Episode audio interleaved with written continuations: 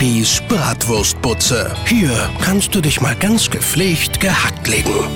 Moin, moin, liebe Niedersachsen. Kohldampf geht los. Hallo Bibi. Hallo, Janette. Du hast ja noch die Haare voller Blüten. Hast du wieder den Brautstrauß gefangen? Ach, Janette, mach dir doch nichts draus, dass du immer noch Single bist. Naja. Kinders, guckt mal. Parship hat nach eigenen Angaben circa 5 Millionen Mitglieder. Wenn sich angeblich alle elf Minuten ein Paar findet, dann sind das lediglich um die 47.000 im Jahr. Also ganze 2 Prozent. Bleibt locker, wird schon. Hier, nimm erstmal anständigen Bratmann. Bratmann am Morgen vertreibt Männer und Sorgen. Also immer diese Bräuche, Brautstrauß fangen hin oder her.